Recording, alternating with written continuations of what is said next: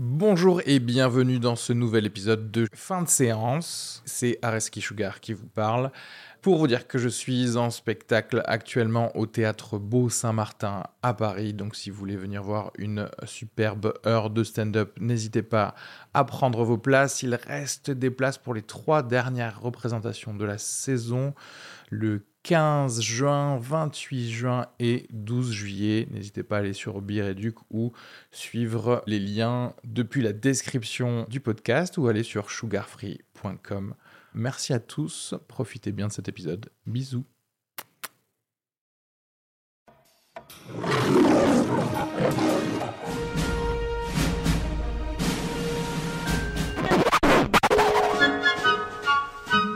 Bonjour à tous et bienvenue dans ce premier épisode de Noël de fin de séance. Aujourd'hui on va euh, disséquer euh, plus de 10 films je crois de, Noël et vous dire ce qu'on en pense mais aussi ce qui fait un film de Noël. Euh, N'oubliez pas de vous abonner sur iTunes au podcast, d'aimer la page Facebook, Twitter, l'Instagram, etc. Et de nous laisser encore une fois un petit message sur l'iTunes Store. Euh, si c'est un podcast qui vous plaît, je serai votre hôte Areski Sugar et je suis joint aujourd'hui par deux personnes extrêmement éloignées. Mais heureusement, la magie de la technologie Skype nous réunit tous aujourd'hui. Arnaud et Yann. Arnaud euh, d'Albi et puis Yann de, de, Calais. Yann a réussi à faire euh, brancher Calais à, France Télécom pour, euh, pour ce podcast. Voilà. Donc les Calaisiennes nous seront reconnaissants éternellement. Exactement. De, puisque de là, dès lors, ils auront Internet. Aujourd'hui, beaucoup de films de Noël qui ont été sélectionnés absolument euh, arbitrairement. On a eu plusieurs passages, on en avait 15 au début, ensuite euh, par des systèmes de veto, de 49.3, etc. On a réussi à, à, réduire un petit peu tout ça. Et euh, on va commencer par les, les, classiques, on en a retenu deux. Est-ce que est-ce qu'on commencerait pas par le Noël de Mickey, petit court métrage qui est euh, tiré du euh, un, de un chant de Noël de, de, de Dickens, A Mickey's Christmas Carol de 1983. Et qu'es-tu venu faire ici, cher neveu? Je suis venu pour vous offrir ceci. Et vous inviter aussi à venir dîner à la maison. Oui je suppose qu'il s'agira de votre maudite dinde au marron, sans doute. Oui. Et au dessert, il y aura une bûche, hein, c'est bien ça Oui, bien sûr, oui. Et aussi des fruits confits et des chocolats. Oui, vous serez le bienvenu. Es-tu idiot à ce point Tout ça me fait horreur. Garde ta guirlande Sors d'ici, alors Et en fait, le chant de Noël de Dickens a un peu... Euh, un, un peu émis la philosophie de tous les films de Noël. Euh... Et, et, et, plus généralement, même d'après l'article que j'ai lu euh, dans Wikipédia, c'est. Euh, c'est que c'est vrai du coup? Non, mais c'est que ce, ce, ce conte de, de, Dickens a un peu lancé le, le Noël contemporain. Ouais. Tel qu'on le fête, quoi. C'est-à-dire qu'avant, c'était purement une vraiment cette fête religieuse avec toujours quand même l'idée de, de, famille et de réunion, mais que le, le, le, le, le conte de Dickens l'a euh, installé comme une institution euh, moderne. Quoi. Et, et, on va, et on va voir d'ailleurs que dans tous les films dont on va parler, euh, c'est pour ça que je, je, je, voulais bien commencer par ces deux films classiques, on va retrouver pas mal de, de choses similaires à ces, deux films. Donc le Noël de Mickey, qui est un court métrage de, Disney forcément, qui est sorti en 83. Euh, et qui, euh, bon alors j'ai envie de dire, peu importe les gens qui ont doublé Picsou, Donald et, et Mickey Mouse parce qu'on ne les connaît pas. Hein, moi je, je l'ai vu en VO, je l'avais jamais vu en VO, mais euh, euh, voilà, ce sont des gens que je ne connais pas. Et ensuite il y a Roger Carrel dans le premier doublage français euh, que vous connaissez puisqu'il a fait pas mal d'Astérix et etc. Qu'est-ce que vous avez pensé de du Noël de Mickey? Est-ce que ça vous a rappelé des, des, choses de votre enfance ou pas? Alors, alors premièrement, je dois dire que je je je vais pas être très objectif avec ce film parce que c'était c'est je pense que c'est un des films que j'ai le plus vu quand j'étais petit à en user la VHS. Ça faisait un petit moment que, que j'avais pas revu le film et ça m'a fait, ça m'a fait bien plaisir parce que ce qui, ce qui est intéressant, il y a eu beaucoup d'adaptations de, du, d'un chant de Noël de, de Carols. Et euh, celle-ci, je pense que c'est ma préférée parce que euh, elle garde que le nécessaire, mais il y a tout ce qu'il faut, tout ce qui est suffisant pour faire en sorte que le, que le récit soit respecté. Et euh, Tout en restant efficace, puisqu'effectivement c'est un, un court métrage, donc en très peu de temps on arrive à, à te faire donner. euh, Et pourtant, il y a tout, il y a toutes Tout les étapes. C'est-à-dire que même les, euh, les fantômes des Noël, parce que bon, il faut raconter, raconter vite fait l'histoire. C'est l'histoire de Ebenezer Scrooge, qui est un, un, Ah. euh, un, un requin de la finance, on va dire, un petit Ouais, peu. voilà. euh, un, no- un notable nanti d'une petite ville. euh, Un usurier. Ouais, voilà, qui est. un usurier. Qui est euh, qui a beaucoup de succès mais qui est très radin. Et euh, et du coup euh, par par l'opération du Saint Esprit c'est le cas de le dire Ça commence à blasphémer. voilà c'est ça.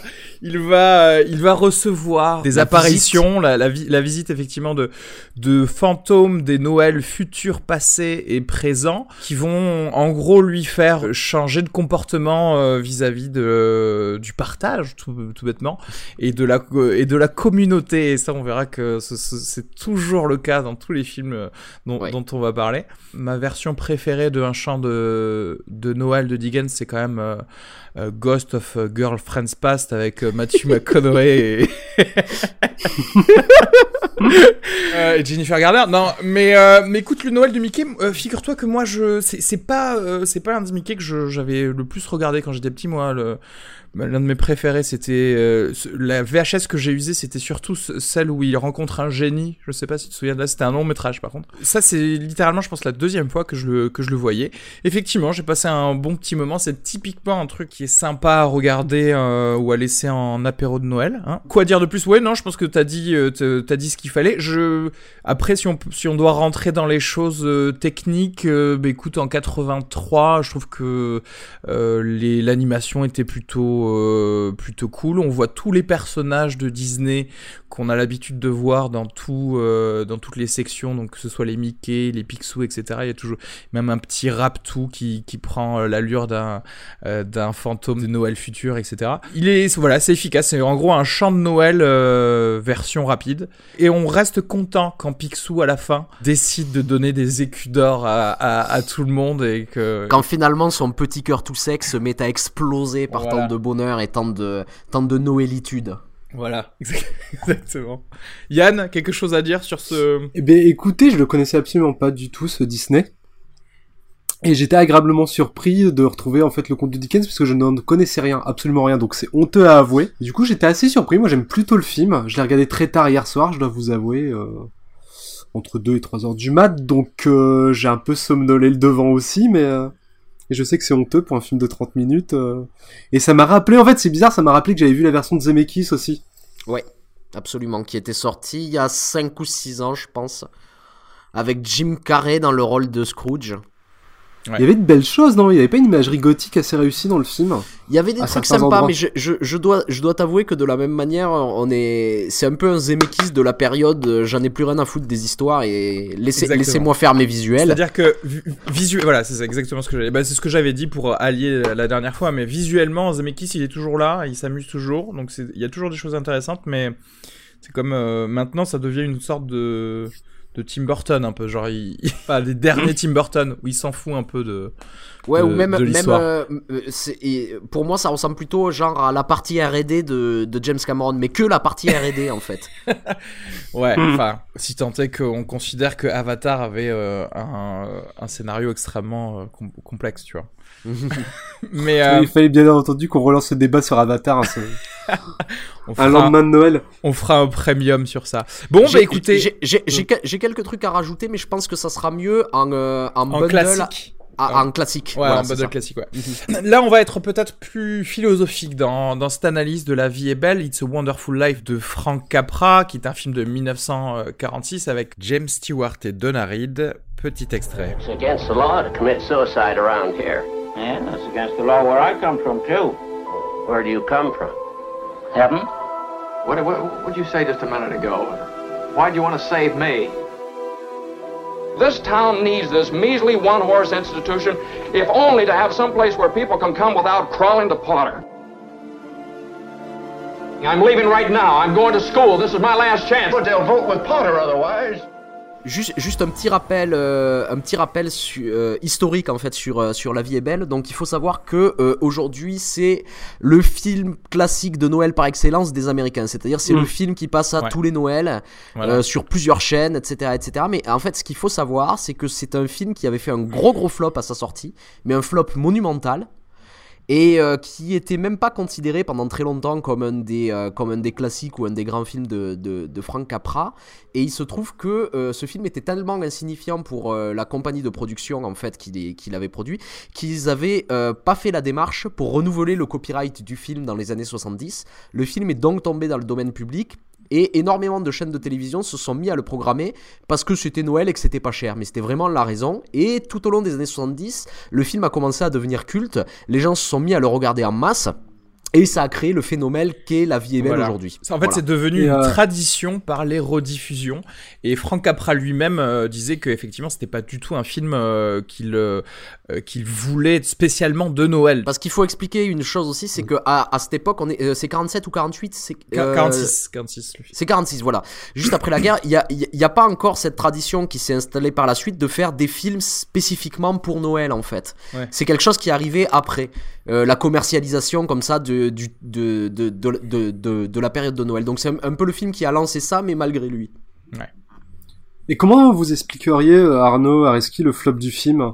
C'est-à-dire qu'aujourd'hui, en effet, peut-être parce qu'il est entouré de cette aura de, de grands films de Noël, qu'on sait que c'est un, c'est Euh, quand même un classique de Capra, voire même euh, une de ses œuvres qui finalement, avec le recul, fait un peu office d'étendard, parce qu'il y a des bases dramaturgiques très, caprayennes dedans finalement. Je pense que c'est le plus célèbre de Capra aujourd'hui, hein, Ouais. euh, tout simplement même. Mais tu retrouves ce mélange de noirceur qui habite certains de ses films, comme Monsieur Smith au Sénat. euh, Je pense que la, la vision, parce qu'on est en 46, la vision post-guerre de, de l'Amérique euh, n'avait pas, euh, comment dirais-je, euh, besoin de ce film. En fait, je, parce que Mm. c'est un film, en- bon bah autant autant directement rentrer dans les thèmes. C'est euh, tout comme d'ailleurs un chant de Noël, c'est très l'individualisme contre la communauté. Et je, et je pense que peut-être que en 46, les gens devaient se dire, bah écoutez, je crois qu'on a assez donné pour euh, pour le pays. Venez pas encore me dire que il faut que je fasse des choses euh, pour tout le monde, tu Mm. vois. Parce que euh, Tu vois, cette remise en question et de la collectivité. voilà, du- surtout que tu de la joie de la libération et du. tu commençais à voir le, le bloc URSS qui arrivait et qui était justement pile dans Mm. le communautarisme et donc Ouais, bien euh, sûr, bien sûr.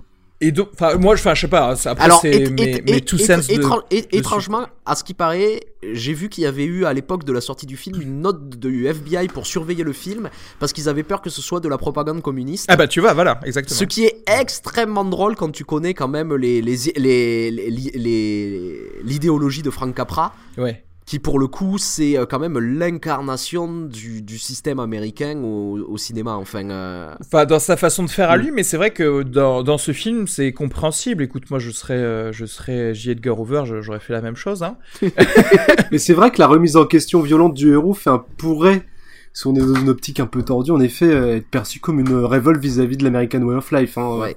alors on va on va parler vite On serait presque de... sur. euh, de, le- de, Ouais. de l'histoire avant de, de repasser justement. Ah comme oui, ça, bien sûr. Comme ça, l'analyse va, va être un peu plus euh, claire. Euh, en fait, on est à Bedford Falls, euh, dans une petite ville de, de, de New York, enfin de l'État de, de New York. Et, et en fait, on va, on va suivre le parcours de, de George Bailey, qui est un mec qui est trop sympa. un mec qui est sympa depuis qu'il est enfant, qui va toujours euh, tout faire pour euh, améliorer la vie de, de ses congénères, que ce soit euh, son frère, il donnera même euh, son oreille parce qu'il aura plongé dans une euh, dans un étang glacé pour pour pour le sauver. Il fera tout le temps des euh, petites choses pour les gens autour de lui. Et ce George Bailey, il a envie, il a des envies de, voyage.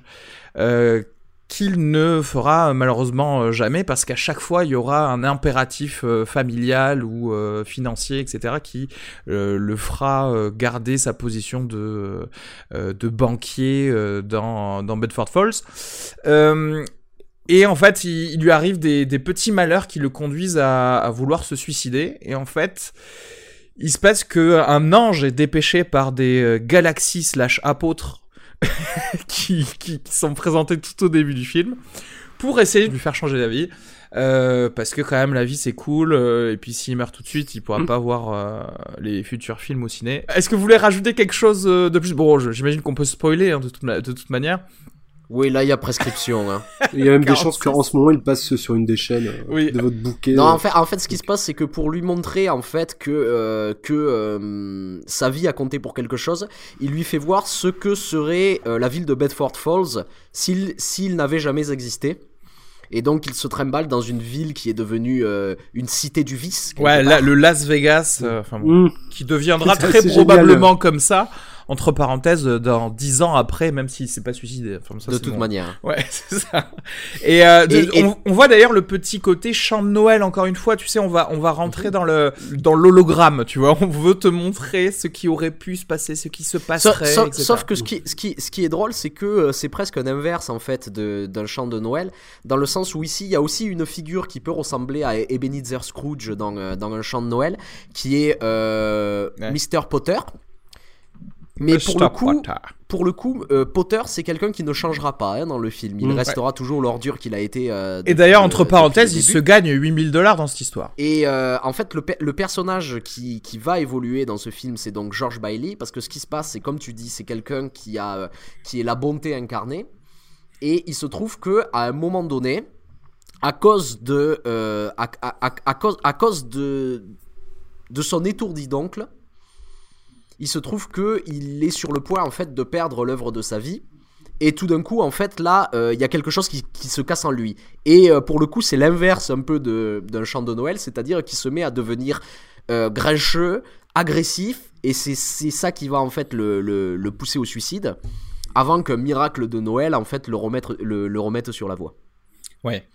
Euh, alors moi, ce film, écoute, je, je, il avait très bien commencé pour moi. Euh, encore une fois, voilà, c'est pas, c'est pareil, ça fait partie d'un des films que j'avais déjà vu, mais il y a peut-être une dizaine d'années sur euh, sur TCM, tu sais, euh, des choses comme ça. Et là, je m'étais dit, ah, ça va, être cool, surtout que Frank Capra, en fait, te montre que quand même. Euh, il- tu sais, il va maîtriser son film. C'est pas comme euh, certains films des années 40 où c'est devenu presque irregardable par la tellement c'est daté, tu sais.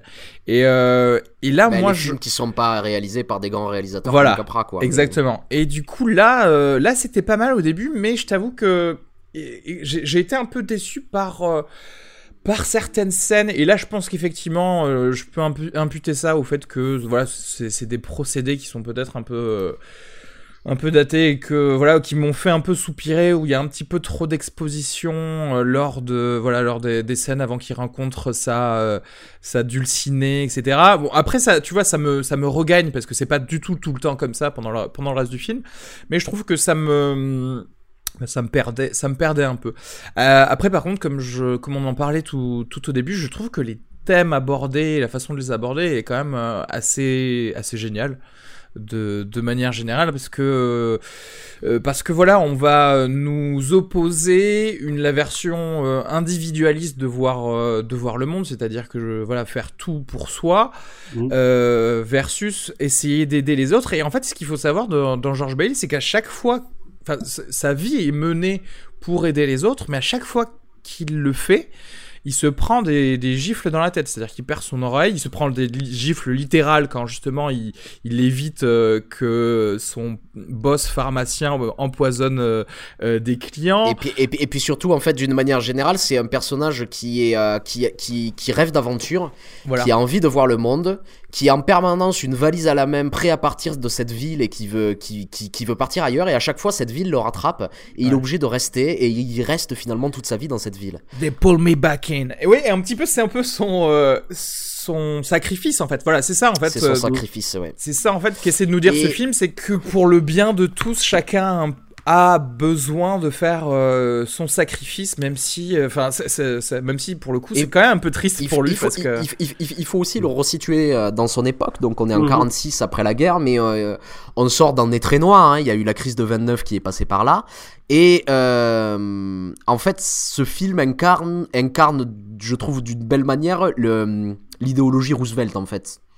Mm. C'est-à-dire que euh, euh, pour relancer euh, l'économie américaine, Roosevelt a suivi les conseils d'un économiste, John Maynard Keynes, Et Keynes, contrairement à, beaucoup d'autres économistes qui préconisaient l'austérité pour essayer de, de, re- de remettre l'Amérique sur les, sur, sur les rails, avait dit l'inverse. C'est-à-dire que pour lui, ce qui allait remettre l'Amérique sur, sur les rails, c'est les grosses dépenses publiques et l'endettement pour pouvoir réinvestir en fait dans, dans l'économie. Et c'est ce qu'on voit dans ce dans, dans ce film puisque euh, George Bailey en fait le, le commerce qu'il a c'est c'est euh, euh, on, on pourrait traduire ça comment en France?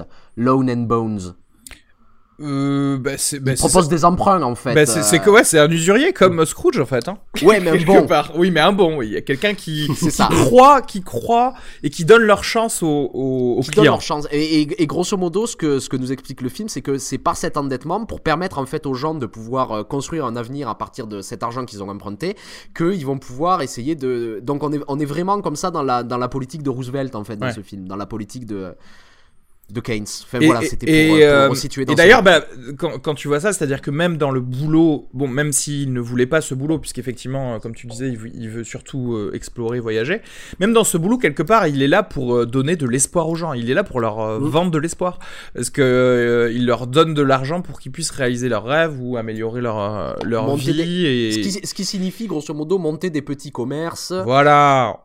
Construire, construire des maisons, opposé à Mr. Potter qui lui est la représentation des, des trusts, Voilà. qui sont un petit peu. Et euh, William Randolph Hearst et tout ça, quoi. à l'époque du film qui sont un peu euh, un peu haïs parce que euh, c'est eux qu'on pointe du doigt euh, bon à raison pour la crise de 29 ce qui s'est passé etc etc et il y a quelque chose même dans la, dans la, dans la droite américaine qui s'est modifié par la suite, puisque à, à l'époque, enfin là on parle même un petit peu avant, il y a toutes ces lois qui sont mises en place aux États-Unis, c'est-à-dire les lois antitrust, pour éviter justement qu'il y ait des monopoles qui se créent, puisque l'idée de la libre entreprise, c'est de permettre à chacun de pouvoir créer son petit commerce. Et, et dans ce sens-là, en fait, c'est contrairement à ce qu'on disait au début, euh, ce film qui avait, qui avait été soupçonné de propagande communiste, c'est pas du tout le cas en fait. On est vraiment purement dans l'esprit américain, dans cet esprit de libre entreprise, de pouvoir chacun posséder quelque chose, etc., etc. Sur- euh, Surtout. que- Oui, pardon, vas-y, euh, Yann. Non, Areski, non, pour revenir sur le film et ce que tu dis, notamment sur sa nature idéologique et politique, enfin, du moins de celle qui l'habille, c'est vrai que j'ai l'impression, enfin, je sais pas ce que vous en pensez, moi, La vie est belle, c'est un film que j'ai découvert un peu tard, autour- de 19-20 ans, et au sortir, notamment, bah, un peu comme toi et, toi et Arnaud, au sortir, il y a énormément de productions Spielberg dans lesquelles il y a des éclats de ce film de Capra. On en parlera plus longuement, bien entendu, que Gremlins, qui en adopte presque la structure euh, narrative, mais surtout, il y a son esprit dans Retour vers le futur, dans dans ce moment où j'ai l'impression, ce qui est un peu intéressant quand même, c'est que c'est l'endroit où lui Spielberg était un peu, euh, tu vois, le moment où Gremlins sortait, euh, le moment où il produisait Retour vers le futur, c'était un peu une période où Spielberg se cherchait un peu dans les années 80, tu vois, il faisait euh, les aventuriers du Temple maudit, qui est quand même assez brillant, mais qui bourré d'expérimentation. Ouais. Et c'est comme si dans ces dans ces prods là, il avait distillé un peu le plus doux de son inspiration, vous voyez. Alors qu'il était, alors qu'il était plutôt depuis les années 70 dans une démarche Hitchcockienne, hein. En, en- en fait, je suis totalement d'accord parce que après réflexion, c'est vrai qu'il y, a- quelque chose qui lie, euh, qui lie euh, de manière assez forte, je trouve, Capra et Spielberg, c'est que euh, tous les deux, ils représentent un peu cet idéal américain. C'est-à-dire qu'ils représentent tout ce qu'il y a de beau dans cette idée de l'Amérique et qu'ils ne, qu'ils laissent vraiment de côté tout ce qui tout ce qui est perverti dans ce système. Tu vois, et on en a, on en a parlé plusieurs fois avec Yann de, de ça à propos de Spielberg, mais c'est la même chose chez Capra, c'est-à-dire que même quand tu prends les films comme euh, euh, Monsieur Smith, euh, Monsieur Smith au Sénat ou, euh, ou les choses comme ça, c'est toujours en fait une une une analyse du système américain et toujours essayer d'en dé- dé- d'en dégager ce qui ce qu'il y a de plus noble dans ce système-là. Ce qu'on voit aussi euh, dans la dans la vie est belle. Oui, et au-delà de cette noblesse, un peu le revers, je pense, mais de toute façon, c'est très raccord avec ce que tu dis, Arnaud, c'est, euh, c'est aussi ce retour qu'on retrouvera dans les années 80, cette politique-là, quoi, d'inspiration années 40, 50, euh, et un leadership américain, et j'ai l'impression que, tu vois, euh, on pourrait faire le procès idéologique vraiment d'un film comme Retour à le futur. En le voyant presque comme la métaphore du, du programme de Reagan, tu sais, c'est-à-dire regarder dans les années 50, aller retrouver un peu de virilité et gagner sa classe sociale par euh, l'initiative individuelle, c'est-à-dire euh, C'est-à-dire baigne à bif. à bif, exactement. ouais, ouais, C'est sous certains aspects, tu regardes, il y a un rapport très très fort entre, qui sont pour moi deux très beaux films, entre La vie est belle et Retour vers le futur, quoi. Ouais, ouais. Mais ça, on en parlera plus tard dans nos classiques, on va dire, mais... Mais ap- après, tu vois, j'aimerais juste revenir sur ce que tu as dit euh, à propos du rythme dans La vie est belle. Moi, j'ai, moi justement, en fait, c'est parce qu'on en a parlé plusieurs fois à propos des blockbusters récents, qu'il y a un manque patent d'exposition. Et Ouais. de et de nous mettre en fait tu vois à la place et j'aimerais bien qu'on revienne un petit peu plus peut-être pas autant tu vois Ouais, ouais, pas Mais, autant, euh, mais, mais un petit peu vers ça. ouais, mais qu'il y en a un peu en fait moi personnellement je je, je m'ennuie pas devant euh, de devant la, devant la vie est belle parce que aussi quand tu regardes un film de cette époque là il faut se remettre un petit peu dans le contexte de l'époque C'est sûr, c'est sûr, forcément. Oui. Et d'ailleurs, c'est toujours euh, c'est la, la petite blague sur les apôtres en forme de galaxie. C'est mignon, je trouve. C'est c'est assez mignon de voir Ouais. ce- ces, ces façons de de voir et de représenter euh, le surnaturel quelque part et, les, et le et le divin de, de, de leur Sur- façon. surtout aussi, ce qu'il faut dire, c'est que même à l'époque, Cap- Capra était traité de naïf. C'est-à-dire que le cinéma de même à l'époque était quand même considéré comme quelque chose de particulièrement euh, cuculapraline, quoi, on va dire. Il y a aussi le, le fameux à la poursuite du bonheur en fait dans ce film parce que Mm. euh, Bailey il n'est pas euh, tu vois il n'est pas complet tant qu'il n'a pas voyagé etc tu vois il va il, mais il, y Ouais. aura- il- il lui manquera toujours quelque chose. Il y aura toujours quelque chose à faire pour euh, être heureux. Et il n'y arrivera jamais. Et euh, je lisais un truc et c'était je trouvais ça assez assez joli. Il, il y a un, un running gag dans ce film. En fait à chaque fois qui rentre chez lui, il se précipite dans les escaliers et il y a un- une espèce de, euh, de, de boule de bois euh, sur, euh, sur euh, la Sur la rampe rambarde de d'escalier l'escalier, ouais, ouais. qui, qui n'est jamais qui n'est jamais réparé, qui s'enlève tout le temps et il la prend à chaque fois dans, dans, sa, dans sa main. Mm. C'est un peu ça, c'est-à-dire que cette rampe d'escalier, elle est, elle est jamais complète. Il y aura toujours quelque chose qui va s'enlever, il y aura toujours qui, quelque chose qui va faire que vous serez toujours à la poursuite du bonheur, mais vous n'y arriverez jamais réellement. Mais la vie, c'est aussi cette poursuite du bonheur.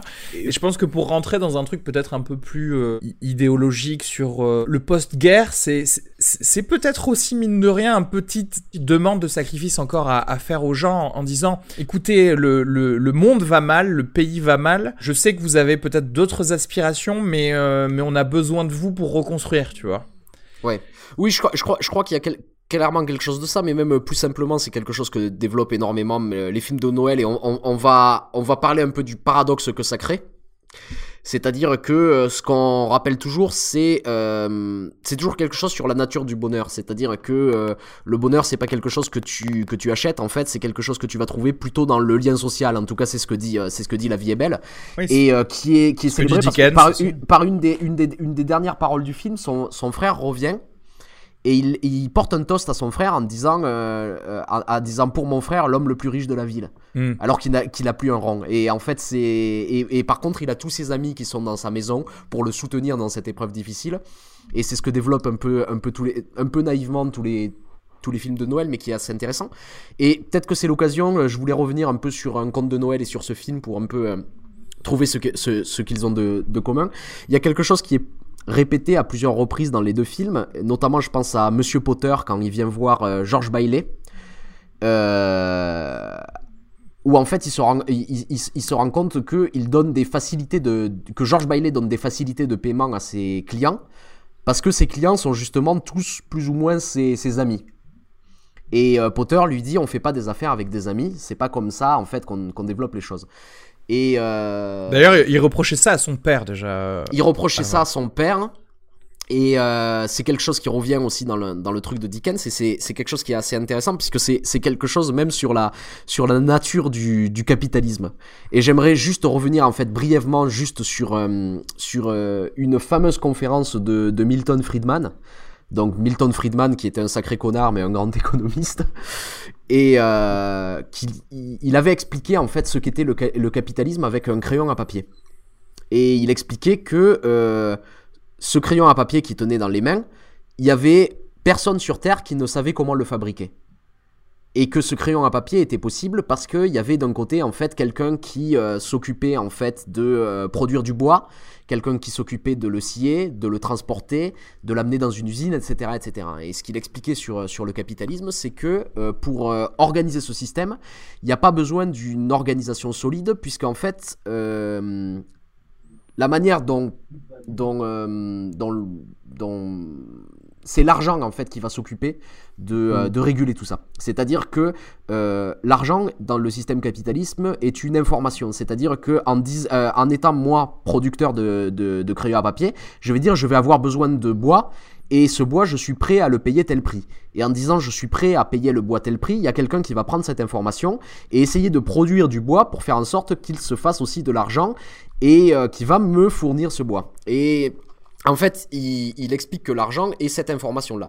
Et ce qui est intéressant quand on développe ce système-là, c'est que en fait, tu n'as pas besoin d'avoir de rapport avec les, les différents euh, protagonistes Oui, de, de cette Avec un autre être humain, quoi. avec un autre être humain. Et euh, c'était représenté récemment par un, euh, un podcast, euh, un podcast sur l'économie que j'aime beaucoup et que je conseille, qui s'appelle Planète Monnaie. Et ce qu'ils avaient fait, c'est qu'ils avaient fait produire des t-shirts et ils, a- ils avaient essayé de remonter. En fait, toute la ligne de production du, t-shirt jusqu'à euh, la création du coton, le, coton, comment il est tissé, quand il devient un t-shirt, etc., etc. Et il s'était rendu compte que, en fait, c'est très difficile d'avoir ces informations, et notamment l'usine qui allait produire le t-shirt Planète Monnaie ne savait pas du tout d'où venait le coton, et d'où venait, euh, etc., etc. Et donc, en fait, c'est une belle représentation de ce qu'est le capitalisme, c'est-à-dire que le capitalisme, c'est quelque chose qui érige des murs entre les différentes, euh, tu vois, les différentes Ouais, ouais. parties. euh, Et qu'il n'y a plus aucune connexion comme, euh, bah, comme Georges. comme Georges, avoir il n'y a pas de ses- connexion humaine. Et c'est et c'est ce qui est intéressant, c'est-à-dire que euh, je vais revenir sur un chant de Noël.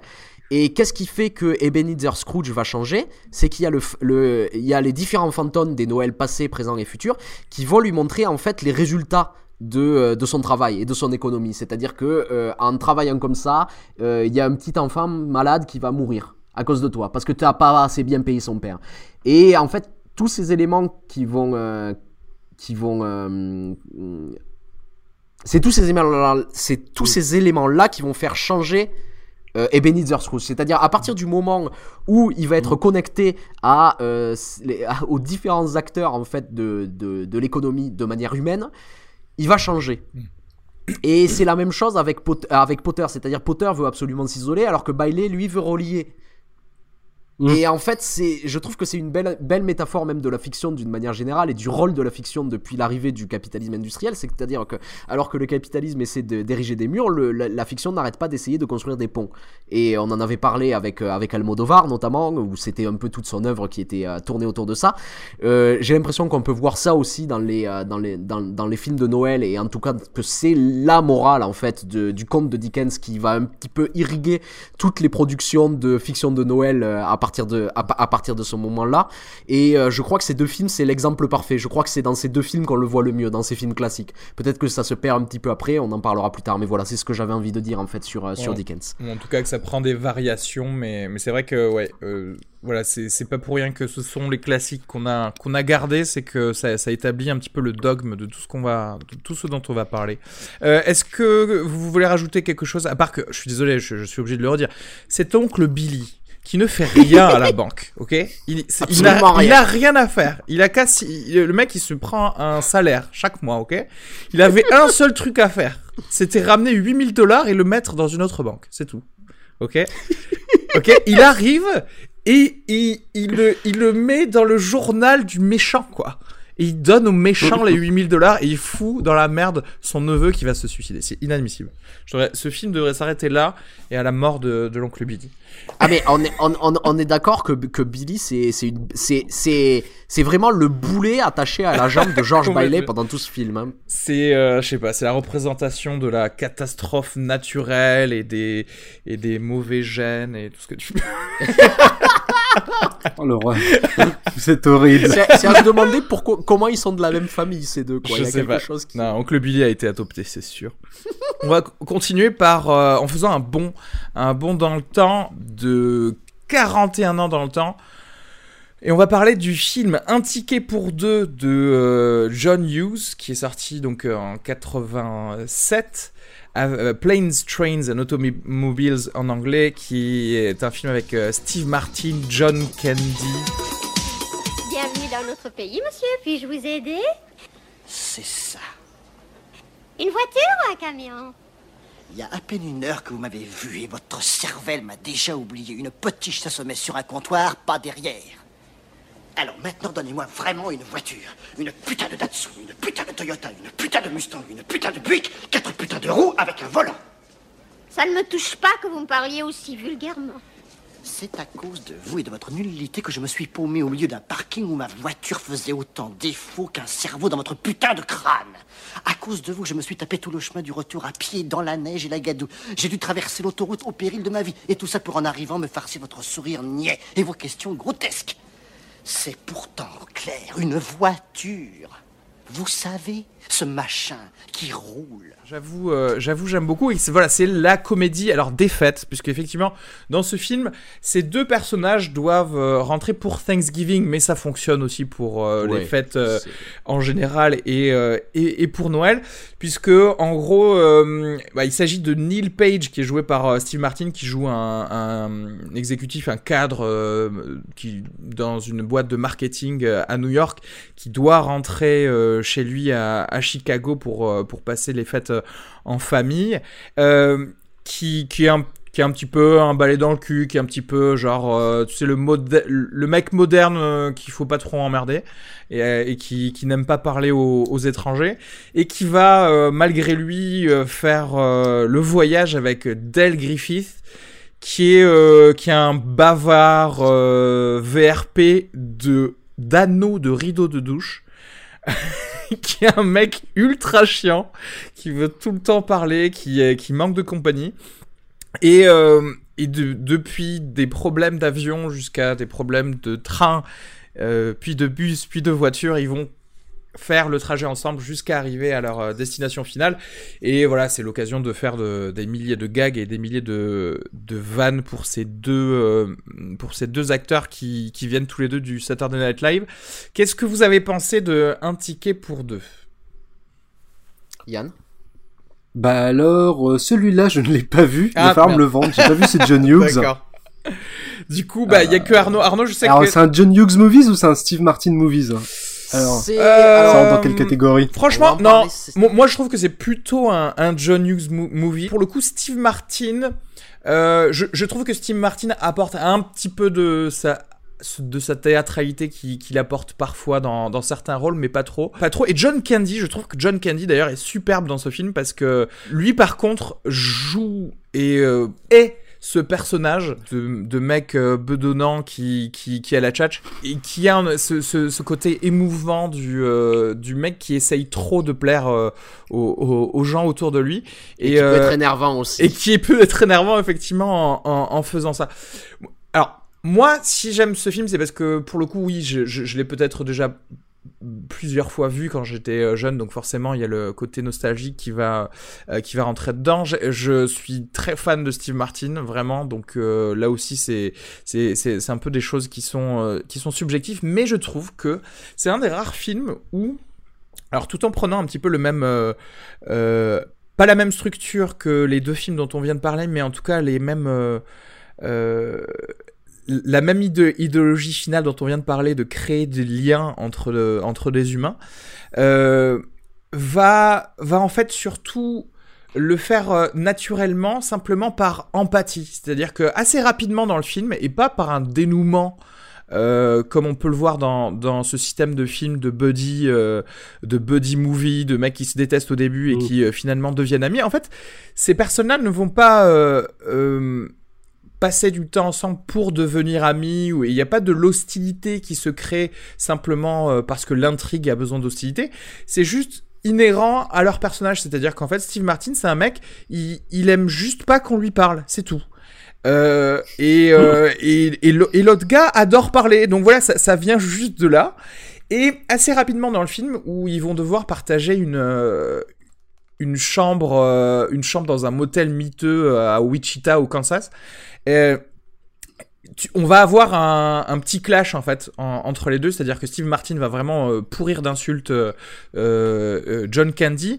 Et on va voir sur le visage de John Candy à quel point entendre ces insultes ça lui fait du mal. Et, le personnage de Steve Martin s'en rend compte. Et du coup il y a un, peu une remise en place de cette, fibre humaine et où, où ce mec rentre enfin dans l'empathie et sort de son truc de, euh, de sa vie de cadre euh, new-yorkais. euh, je m'en branle de vous tous et je fais des choses que pour la thune. D'ailleurs, on voit au début qu'il fallait choisir entre deux euh, couvertures euh, dans un endroit hyper corporate et d'une couverture d'un magazine, etc.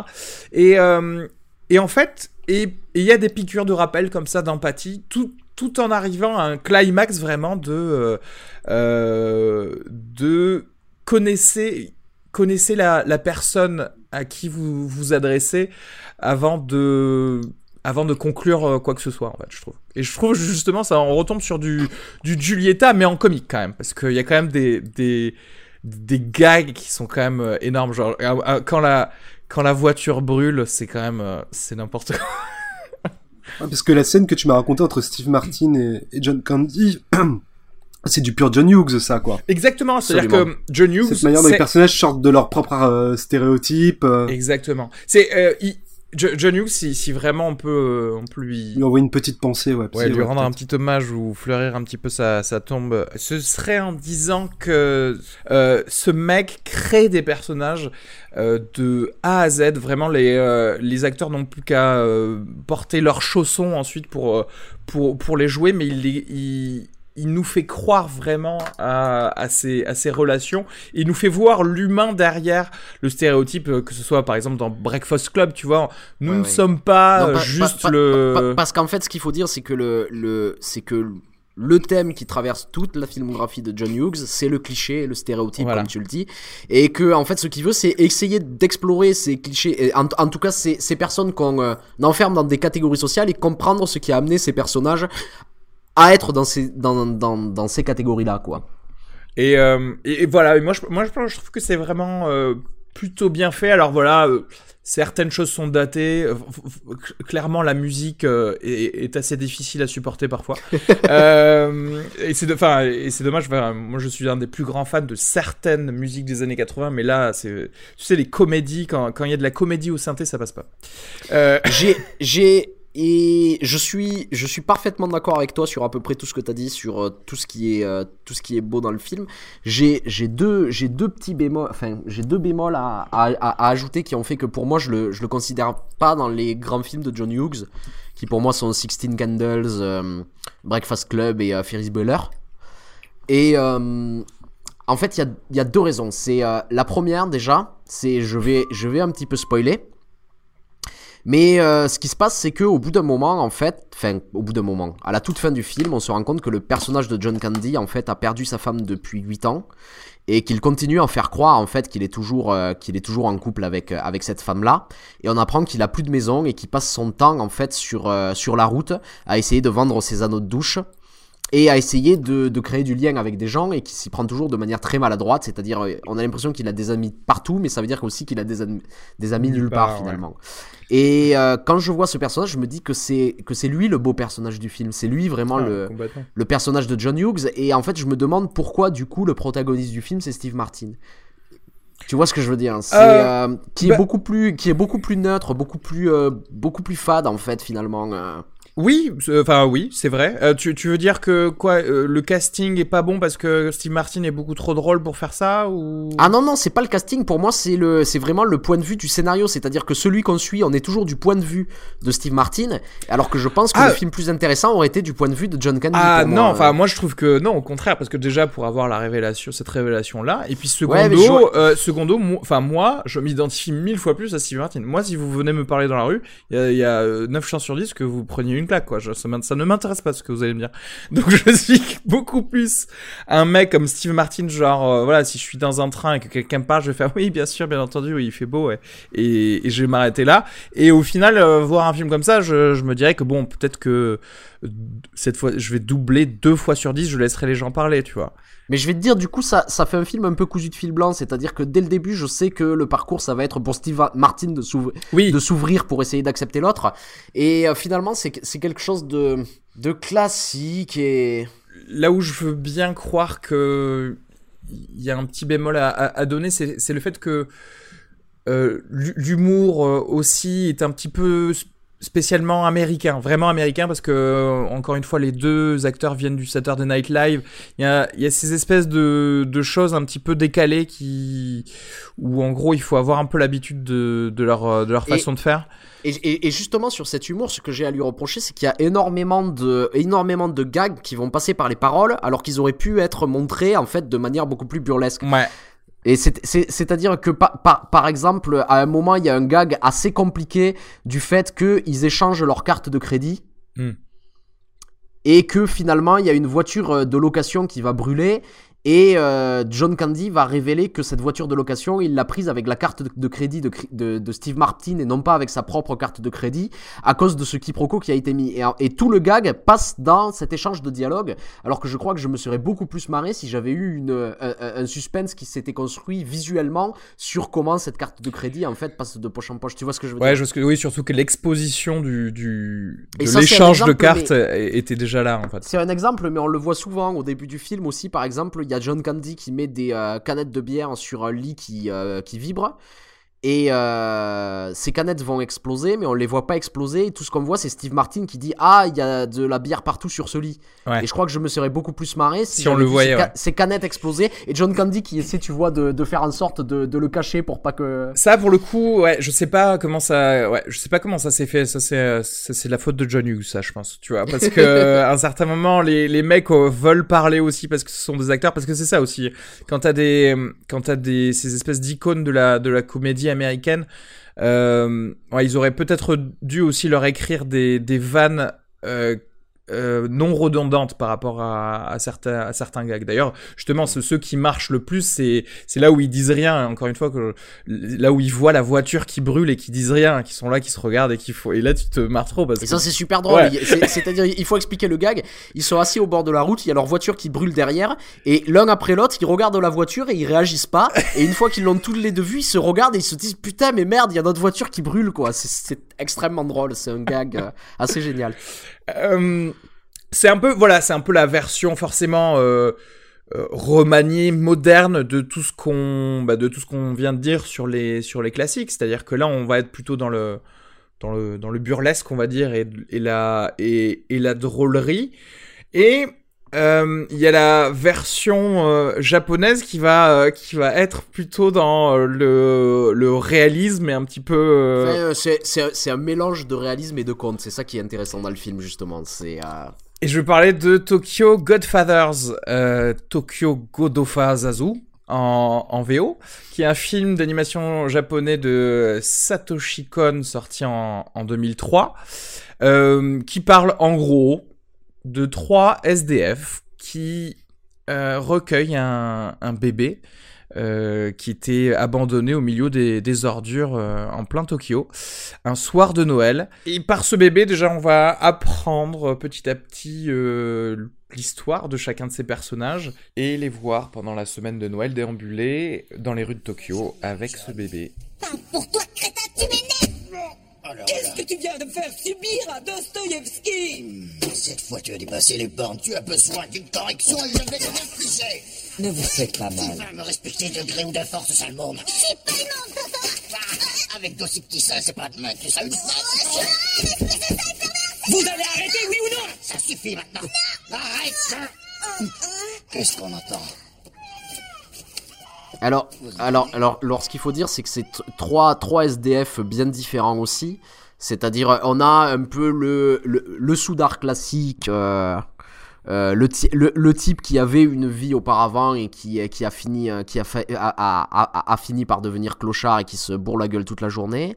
Il y a une transsexuelle qui euh, qui s'est euh, qui s'est retrouvée euh, qui s'est retrouvée à, à la, à la rue après avoir quitté euh, le bar dans lequel elle travaillait et une adolescente fugitive qui a été plus ou moins recueillie par ces deux personnages Ouais. et qui forment une espèce de famille euh, Oui, qui se sont en fait à, à trois créés déjà un petit cluster euh, familial euh, dans, dans un petit parc à, Tokyo dans, dans, dans des tentes et qui vont, euh, bah, vont se voir euh, faire la, voilà, l'addition d'un, d'un petit bébé. Qu'est-ce que vous avez pensé de Tokyo Godfathers? Yann Euh, je l'ai pas vu non plus. je suis désolé. Mais vous allez me le vendre. ah ben oui enfin là, là, là, là, je crois qu'en plus à, à ski on l'a On l'a beaucoup aimé tous les deux. Ouais, celui-là, ouais. Moi, euh, euh, je, en fait, quelque, Il y a consensus quelque part, oui, oui, oui. euh, quelque part, je l'ai. euh, D'ailleurs, putain, c'est vrai qu'on a totalement oublié de donner les miens. C'est alors Sat- Satoshi Kon, moi, c'est un mec que, que j'aime beaucoup. Déjà, euh, il avait plutôt fait des, des des thrillers avant ça, et puis il a réalisé après Tokyo Godfathers euh, Paprika, qui est euh, que je trouve qui est un film génial. Et d'ailleurs, qui a Et beaucoup. Paranoia Agent aussi Ouais. après. hein. Et qui a euh, Et Perfect Blue. oui, la, la série Paranoia Agent, euh, et qui a euh, beaucoup inspiré notamment des choses comme Inception, euh, etc. Euh, et en fait, ce, film-là, euh, Tokyo Godfather, c'est l'un des plus réalistes. Alors aussi bien dans la dans le graphisme, ça c'est quelque chose d'assez commun dans tous ces films, mais là en l'occurrence c'est le seul de ces films euh, qui aurait pu exister en, en live action, c'est-à-dire que c'est un, film que tu peux réaliser toi-même avec, euh, avec des acteurs à la maison, Euh, mais alors que tous les autres voilà ont un domaine ou onirique ou vraiment surréel qui fait que ça devient beaucoup plus difficile ou en tout cas pas avec le même budget quoi. Et Quand tu dis impossible en live, tu fais référence à l'échec de Black Swan de dupliquer Perfect Blue par exemple C'est ce genre de pensée qui t'assaille Exactement, je veux refaire plan pour plan euh, ce qu'il a fait. Euh, Pour, pour- pour- pour le coup, Darren Aronofsky a passé sa carrière à piller Satoshi Kon. euh, aussi, ça c'est euh. vrai ouais. Euh, et euh, bah écoute oui et en fait je l'ai je l'ai redécouvert parce que euh, ces, ces derniers temps, enfin ces derniers temps, après avoir euh, vu Paprika, etc., moi, je- Tokyo Godfathers, je l'avais- je l'avais un peu oublié. Enfin, parce que ouais. dans ma tête, c'était un film de Noël euh, très classique, mais en fait, c'est un, c'est un film très vivant, très drôle, qui voilà que, que j'ai beaucoup apprécié. Je, je sais pas quoi dire de plus parce que pour le coup, 2003, est-ce qu'on spoil Est-ce qu'il y a besoin de spoiler pour dire quoi que ce soit aussi Non, mais je pense film que. En, en- en- en fait, pour moi, il y a, il y a- il y a deux trucs qui m'ont qui m'ont vraiment intéressé. C'est comme tu, tu disais, ce mélange de, de réalisme pur, c'est-à-dire que les, ces personnages, ces, ces trois clochards, mais aussi tous les personnages qu'on va suivre, à chaque fois, j'ai vraiment l'impression qu'on les a trouvés, euh, qu'on les a trouvés dans la rue, vraiment, quoi. Enfin, j'ai j'ai vraiment l'impression que leur existence est là, et c'est ce mélange avec le conte le plus pur. Parce que ce film aussi, ce qu'il faut dire, et étrangement, dans la plupart des films, ça ne marche pas, et ici ça marche parce que c'est érigé au rang d'art. C'est quand même un film sur le Deus Ex Machina, c'est ahurissant, quoi. C'est, euh, on dirait presque qu'il a pété les plombs, c'est-à-dire, c'est- c'est-à-dire qu'à tout moment. euh, il, met les, il met les personnages dans des situations pas possibles et ils s'en sortent toujours par une espèce d'intervention divine puisque il faut le dire que euh, il y a aussi la, la, la, la, la spiritualité japonaise qui irrigue un petit peu euh, ce film, puisque ça commence par une messe catholique de Noël. Mais on voit après les personnages prier dans des temples shintoïstes et ça, ça, ça représente bien le rapport à la religion que peuvent avoir les Japonais puisqu'il faut savoir que euh, euh, donc le christianisme c'est une minorité assez importante euh, au Japon depuis, depuis longtemps et qu'après les deux religions principales c'est le shintoïsme et le bouddhisme mais ce qu'il faut savoir c'est que le- les, les Japonais peuvent croire à plusieurs religions Ouais, en fait. ils sont en même temps et ça les dérange pas et les personnages sont comme ça aussi c'est-à-dire qu'ils passent de l'un à l'autre ils se disent il doit y avoir une présence divine quelque part qui, qui, qui les suit et qui les aide pendant tout le film. Et en fait le film finit par nous faire croire à ça c'est-à-dire je vois plus ça comme une astuce scénaristique mais j'ai l'impression que c'est quelque chose qui fait partie du film. C'est c'est c'est Deus Ex Machina. Et et, et, et, et et, ça, et ça devient de la folie à un moment donné, ou comment, euh, à, la, à la fin du film, comment euh, un des personnages saute d'un immeuble pour rattraper le bébé et sauvé in extremis par, une toile poussée par le vent qui va ralentir sa chute et qui va, et qui va retomber sur le sol. Et je sais pas comment dire, le fait que ce soit autant assumé, au bout d'un moment, en fait, tu rentres dans la logique du conte tout en étant dans ce décor extrêmement réaliste euh, qui va nous parler en fait de la misère urbaine de, de, de Tokyo. Et je trouve que c'est un équilibre précaire mais qui fonctionne extrêmement bien.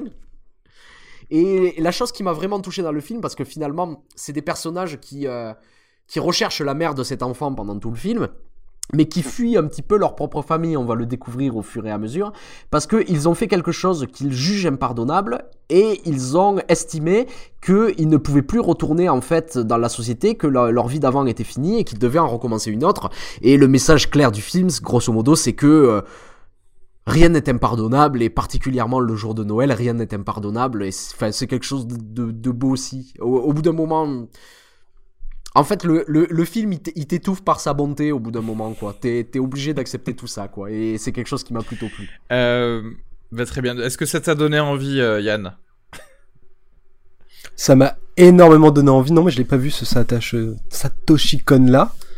Ben, je le rattraperai. Il était complètement passé sous mon radar, je crois même pas en avoir entendu parler jusqu'à ce que. c'est son plus classique, mais, mais euh, après vision du film, ça fait vraiment partie de son œuvre. Enfin, je, je vois une continuité entre ça et tous ces autres films, même si elle est moins évidente. que- Après, euh, tu vois, c'est euh, émouvant sans être larmoyant non plus, tu vois. Et en plus, le fait que, encore une fois, euh, je, je, c'est vrai que je pèse sur ça, mais le, le rythme de tout le début du film et en fait de tout le film euh, fait que fait que tu acceptes beaucoup plus les parties de contes qui sont peut-être un peu euh, euh, un peu farfelues. Euh, et puis, et puis, c'est vrai qu'il y a des, il y a des thématiques et puis il y a des, des types de personnages qu'on voit rarement. C'est vrai qu'on voit rarement, euh, tu vois, des trans ou même des gens qui fuguent, tu vois, dans des films. Et, et, et donc c'est, c'est vrai que voilà, en fait, je trouve qu'il a bien aussi résumé les qui se, les personnes qui sont considérées aussi comme des parias dans, dans, la société et que euh, bah forcément ce sont des êtres humains aussi tu vois. Et euh, mais que aussi nous sommes responsables enfin nous sommes responsables dans notre propre vision de nous-mêmes euh, de notre exclusion de la société dans le sens où en fait voilà comme tu disais euh, tout, tout tout reste pardonnable. On, on peut toujours faire partie de de- du- d'une famille. Ouais. Voilà. L'armichette. Hashtag, hashtag l'armichette. Oui, mais euh, attention, comme disait Areski, ça reste vraiment le feel good movie. C'est vraiment, il y a aucun moment où j'ai envie de Ouais, pleurer. À on- chaque fois, on j'ai- ri- j'ai j'ai on plutôt rigole quand même. pendant Ouais, que je regarde plutôt le film, quoi. où- Voilà. où on rigole. euh, euh, clairement. Écoutez, voilà, je pense qu'on a passé, on va dire, les, les films classiques. Voilà, c'est parce que un film de Noël en général, c'est des feel good movies. Euh, on a toujours un petit arc euh, ou euh, des idéologies derrière qui veulent nous nous faire dire que nous pouvons changer les choses, nous pouvons nous améliorer en tant qu'être humain, mieux aimer autrui, mais aussi faire plus pour Mm. notre communauté. Je pense que tous ces films-là résument bien ça. Mais après, euh, les films de Noël, ça vient euh, dans, euh, sous toutes les formes, sous toutes les tailles. et donc, et, je pense que les, gens, quand ils vont voir, quand, on, quand on nous dit film de Noël, on pense, on pense aussi surtout aux, films de nostalgie, ceux qu'on regarde à Noël, qui est pas forcément d'ailleurs un film étiqueté Noël, mais mais voilà, c'est le film parfait pour manger tes Ferrero Rocher. Voilà, parlons des, des, Gremlins par exemple, puisque c'est vrai que tu voulais en parler, euh, Yann, et c'est vrai qu'on a fait un, joli parallèle euh, tout à l'heure avec, euh, avec euh, la, vie est belle. Petits chanteurs de Noël. Je les déteste, les petits chanteurs de Noël. Toutes ces voix de fous, celles qui ne sont que de la graine de drogué. Je vous avais prévenu, sale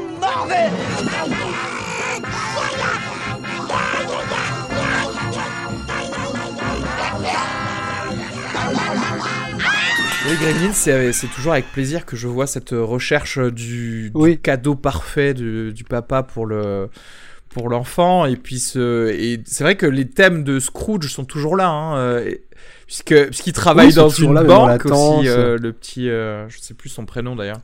Ah oui, mais t'as énormément d'écho au, au conte de Dickens et au, au film de Capra, à tel point que l'arrivée de Gizmo est presque un parallèle à l'arrivée de l'ange. Je pense que dans Gremlins, il y a aussi un des traits bizarrement qu'on si on parle un peu plus longtemps du film d'ailleurs euh, que le Père Noël est une ordure à pousser à son paroxysme, c'est toujours que tout est à deux doigts d'être dans la catastrophe à Noël. Si tu penses à Piège de cristal, euh, c'est un peu des et c'est peut-être là où le parallèle peut se faire avec euh, le film de Capra. Il y a, il y a ce côté mélodramatique dans les films de Noël. Et, c'est- et ce avec que toujours dit, cette fin heureuse. ce que, ce euh, que dit à un moment le personnage de Phoebe Cates dans le film, puisqu'elle dit euh, il faut pas oublier qu'à Noël, c'est là où il y a le plus gros taux de suicide. Oui, c'est- que pense-t-on des gens qui se tranchent les veines? Et non, non, cette, euh, cette greffe euh, dans les Gremlins, tout simplement, est-ce que c'est pas... Et d'ailleurs, Gremlins 2 jouera beaucoup plus sur cette carte-là. Est-ce que le déroulé de l'intrigue de Gremlins, c'est pas notre envie aussi de voir le bordel arriver dans la vie est belle de Oui. Capra, quoi?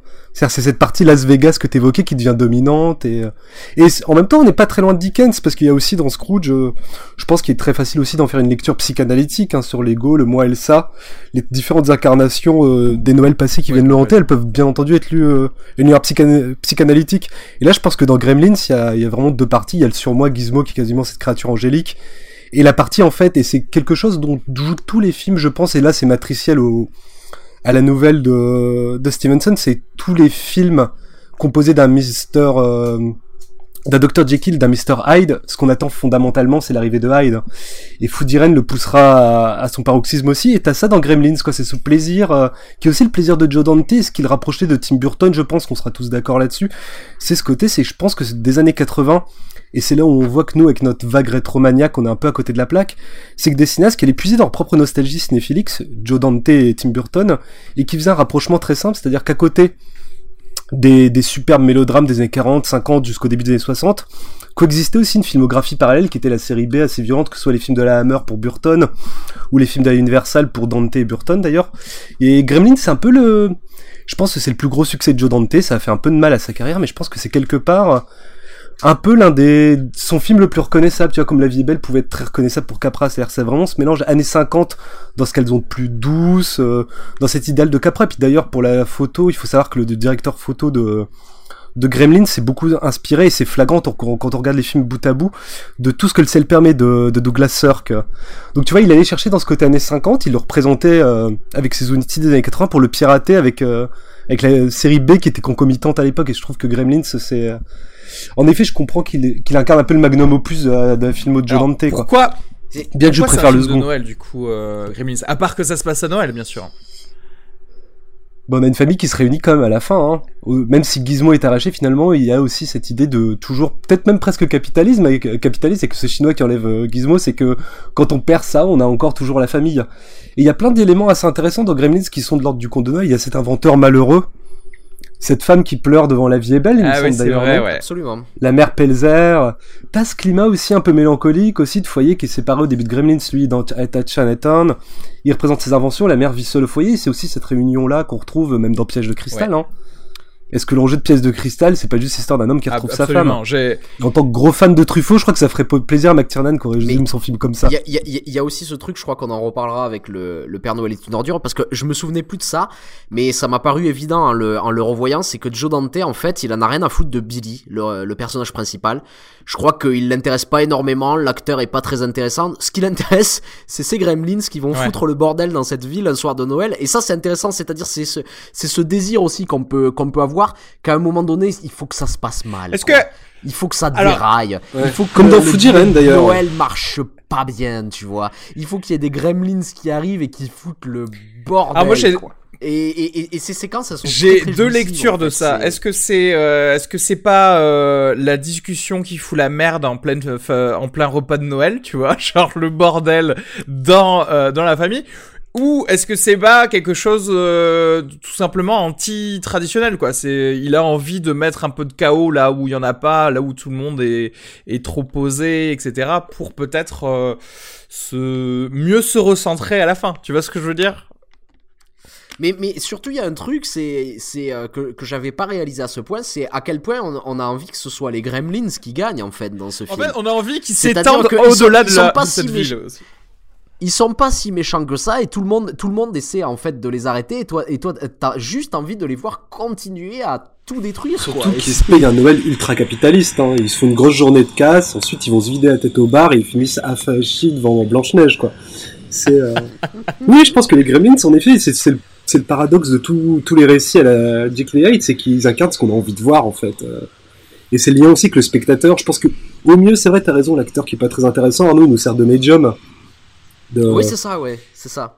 Ou, ou en tout cas de caution morale pour qu'on puisse accepter ce film, tu vois, euh, où il y a quelque chose. C'est un film qu'on va montrer aux enfants, on peut pas leur montrer Oui, juste des, juste des de l'anarchie, oui, il faut quand même y ait quelque On est obligé de leur mettre la caution morale et ils l'acceptent, quoi. Euh, bah justement dans la dans la, alors dans la même lignée des films des années 80, est-ce que est-ce que vous avez eu le temps de, de revoir euh, Maman j'ai raté l'avion ou pas du tout? Ah non, il était pas Ouais, je sais, liste, je l'ai- enlevé, mais est-ce que est-ce que vous pouvez est-ce que vous pensez que vous pouvez en reparler de, de manière Bah oui, c'est les chiens de taille des enfants. Ouais, fait. c'est le film Donc, de Home écrit par- Invasion. Écrit par John Hughes sous mon plume. C'est vrai que c'est Bah, le- John Parce qu'il Hughes faut dire que le ouais. scénario, est, le scénario est de, de- est de John Hughes sous le nom de Edmond Dantes. Euh, ah bon euh, Sur le premier aussi de Edmond Dantes, il me semble que c'était. euh, Ah ouais, je savais pas. Euh, je pensais qu'il s'était renommé pour le la suite, pour les suites en fait. Euh, D'accord. Et du coup, bah, Maman j'ai raté l'avion, ça, ça aussi. Alors euh, euh, 90, je crois, hein, c'est ça? 1990 Merde. Non, 92, Sans pardon. Ah non, si, pardon. Euh, C'est Non, le c'est le 2 92? 92. Oui, alors, le- Maman j'ai raté l'avion 1990, c- ça aussi. Mais alors là, tu vois par exemple, euh, est-ce que c'est un film de Noël euh, que par tradition, parce que justement, comme euh, comme le pourquoi de It's a Wonderful Life, il, il a été rediffusé plusieurs fois à Noël, parce qu'au final. C'est c'est juste parce que ça se passe à Noël qu'on dit que Maman j'ai raté l'avion c'est un film de Noël. Mais techniquement, ça pourrait se passer n'importe n'importe où quoi, parce qu'il il est littéralement seul pendant tout le film. ouais. Donc c'est pas comme si c'est pas comme si pour le coup il y avait Là, un un arc dans ce y personnage il y y a, y je pense, le seul, le seul élément, c'est la relation avec le, avec l'homme à la pelle, peut-être, qui peut, qui peut rappeler. euh, La charité chrétienne, un peu. idée de- ouais, la Le fils de Yuppie ouais, qui tend la main au ouais. clochard. Mais est-ce qu'on prend Encore un film plein d'idées dégueulasses. Est-ce hein, que quand il y a un seul paramètre de peu, Noël, ouais. ça ça suffit? Il y a le gros paramètre, c'est qu'à la fin, ils se retrouvent tous aussi à nouveau. C'est une réunion familiale. Et il y a la menace de la catastrophe à nouveau. D'un équilibre. euh. Et alors, ta redécouverte du Père Noël est une ordure. Ah mais oui, putain, merde, on avait totalement oublié d'en parler, on est pas on a on a parti parlé euh, Cocorico reste. quand même. hein. Ouais, complètement. Le Père Noël est une ordure, film français réalisé par Jean-Marie Poiret, sorti au cinéma en 1982 et euh, interprété par toute la troupe du, du Splendide, donc qui euh, qui avait euh, Sauf, sauf Michel Mich- Blanc. euh, qui qui est au téléphone à un certain moment. Euh, Ah. Je sais pas si tu vois si tu l'as reconnu, c'est celui qui qui dit je t'encule Ah, Thérèse, je t'encule. mais et, très euh, bien. Très beau rôle. Et, euh, et c'est voilà, c'était à la base bien sûr une pièce de théâtre euh, qui avait euh, connu un gros gros succès pendant trois ans, puisque oui, ça avait commencé en 1979. Oh, une serpillière, c'est formidable, Thérèse. Je, je- je suis ravi, écoutez. Non, Pierre, c'est un gilet. Ah oui? Ah ben bien sûr. Ah ben alors, eh, bien sûr, c'est un gilet. Il y a des trous plus grands pour les bras. Alors, je suis ravi, Thérèse. Je suis ra- vraiment, je suis ravi. Et point de vue coloris, parce que euh, j'avais pensé à un joli camaillot de bleu marine, comme je sais que vous aimez bien. Puis je me suis dit, dans ces tons-là, ça changera. Vous avez tout à fait raison, Thérèse, parce que le gris et le bordeaux, ça va avec tout. Alors, ne risquez pas de vous tromper. Puis euh, c'est une chose qui n'est pas commune et que vous ne verrez pas chez tout le monde, hein. Ah, mais j'espère bien, Thérèse, j'espère bien. Écoutez, si vous saviez ce que ça tombe bien, je me disais encore hier soir qu'il manquait quelque chose pour descendre les poubelles. Je suis ravi, Thérèse. Ce film, c'est un peu une icône pour euh, pour le peuple français pendant Noël. Et je, je pense que j'étais peut-être un peu trop jeune quand je l'ai vu. Et tu vois, je me, je, me je me rappelais de bribes, mais j'ai jamais été un fan comme certains pouvaient sortir certaines répliques, etc. Et, euh, et par, euh, par, je pense, pur, euh, pur racisme, je me disais non, mais les gens qui aiment ça, c'est des bofs, tu vois. Et c'est probablement pas drôle parce que parce que dans ma tête, tu vois, splendide, splendide bronzé. Euh... Alors même si en plus euh, les bronzés, c'est c'est c'est c'est c'est bronzés, drôle en plus, bien, ouais, en je plus, sais, mais euh, film, tu euh. vois, mais bronzé, bronzé 3, tu vois. Ouais, mais ça, c'est la fin. c'est pas bien, Et il y a- d'accord. C'est comme les trois frères d'eux, Harris. Et il y a le, il y a- ouais, c'est c'est pas beau. Il y a le côté monopole de tous ces acteurs du Splendide euh, sur la comédie française juste après la sortie de, du Père Noël est une ordure, qui m'a toujours fait penser que bon, euh, tu, tu vois, ils avaient pas euh, gagné leur place ici, genre que c'était par un accident, mais en fait. Je retire ce que voilà ce que je ce que j'ai pensé. J'avoue, je ne je ne devrais pas avoir de préjugés. Euh, ce film m'a fait euh, avoir un des plus gros fous rires que j'ai eu ces derniers temps en regardant un film. Réellement, euh, par par une réplique assez géniale de Thierry Lhermitte qui disait c'est vrai que j'aime pas dire du mal des gens, mais effectivement elle est gentille. Et ça, c'était génial. Écoute, cette histoire de, de, de pour euh, SOS Amitié qui se retrouvent dans un micmac de personnes euh, euh, qui arrivent régler leurs problèmes euh, domestiques dans leur local rue Montmartre, euh, qui va se finir par un, un meurtre slash découpage de corps slash... Non, parce, parce que ce qu'il faut dire, c'est que c'est très drôle, et c'est, et, et- mais c'est l'histoire la plus sordide du monde, en fait. hein. C'est un- une vraie, vraie grande comédie noire. Et pour faire, rejo- euh, pour faire rejoindre un peu euh, les Gremlins, parce que euh, on se rappelle euh, que dans les Gremlins, quand même, il y a le prof de SVT qui est mort, je crois, hein, dans, dans le film. Euh, donc attention, les Gremlins ne sont pas si gentils que ça. Euh, et là, le Père Noël est une ordure. Voilà, ça, ça introduit un petit peu de, comme le Joker, un petit peu d'anarchie dans dans ce monde euh, traditionnel. Et écoute, moi j'étais, ouais, j'étais vraiment très agréablement surpris parce que tous les acteurs, forcément, avec trois ans de de faire rouler la, la, la pièce de théâtre était, était excellent. L'histoire est, est vraiment originale et très, euh, et, et très drôle et les répliques sont, sont savoureuses, vraiment savoureuses. Alors, est-ce que c'est un film de Noël? Par contre, je sais, je sais pas parce que est-ce que c'est, est-ce que parce que t'as Noël dedans, tu peux faire considérer? Enfin là, là c'est quand même un film qui est, qui, qui est fait pour subvertir tout ça, quoi. C'est ça qui est. euh, Et c'est c'est pour ça que ce film est aussi très très intéressant et, je- et il est assez singulier même dans toute la liste qu'on s'était donnée, c'est que euh, c'est le seul film qui prend le, la structure inverse de tout ce qu'on connaît où d'habitude le héros va euh, se, se dire qu'il se doit d'avoir un peu d'empathie pour les autres à la fin du film. Là, techni- ils sont censés l'avoir au début parce que ils sont ils travaillent tous pour SOS Amitié. Ils donnent de leur temps, Mais ils s'en foutent c'est- complètement. c'est- les plus mauvais du monde. C'est de la pure mauvaise conscience. Et euh. du coup, il y a aucun, il y a aucun vrai cheminement dans ces personnages-là. Ah mais c'est que des pourris tous à leur niveau, ils incarnent tous l'égoïsme de Noël. En effet, c'est une espèce de rassemblement d'égoïstes avec leurs problèmes d'égoïstes et qui ont besoin des autres juste pour les partager. Voilà. Moi, je trouve le film brillant. Enfin, c'est-à-dire qu'il y a plein de petites choses. Le Père Noël est une ordure. Jean-Marie Poiré, c'est sans doute pas le meilleur réalisateur du monde. Ouais. Moi, J'espère que j'aurai pas le droit de menaces après ça, mais je pense qu'on peut le dire. Mais il n'empêche que dans la mise en scène du Père Noël est une ordure, t'as plein de petits trucs intéressants. Je pense que de tous les films de Noël qu'on va citer, c'est le plus crade.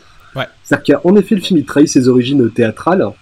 Et même des moments où la mise en scène est plutôt approximative, tu sais, dans, même dans ce système de huis clos avec le local, euh, de la manière de filmer les acteurs qui, qui met très rarement euh, en valeur euh, les plans. Ouais, il y a pas trop d'efforts qui, film. qui, qui Non, il n'y a pas trop d'efforts, c'est emballé avec quand même assez de soin pour qu'il y ait un mélange de glauque très vite, dès le début avec cette scène lamentable où Gérard Jugnot se fait virer, avec des, des trucs beaucoup plus lisses et, euh, et je trouve cet assemblage des deux, il culmine vraiment dans la fin dans- avec la scène du zoo, quand on dirait un film de Bertrand Blier à ce niveau-là. C'est vrai. c'est ouais. presque le versant light d'un du Bertrand. Blier. euh, Ouais. Et euh, tout est un peu au bon endroit. Tu vois, par exemple, il y a une autre idée intéressante, c'est que les personnages sont ultra archétypaux. Ils n'ont qu'une nuit pour exister, mais en même temps, tu peux à tous reconstituer un peu ce qui est leur vie de tous les jours, tu veux dire, avant que le film démarre, tu vois ce que je veux dire? Ouais. Ils ont une petite profondeur à eux, euh, qui parfois repose juste sur des clichés, puis ce retour, euh, comme on l'a dit, mais même pour Gremlins, ils usent ça, quoi. C'est-à-dire le couple Anémone-Thierry Lhermitte, il est quand même magnifique, quoi. Et Anémone est plutôt gaulée, en fait. Elle est parfaite. Elle apporte une forme de finesse à cette espèce de, de tradit cato. euh.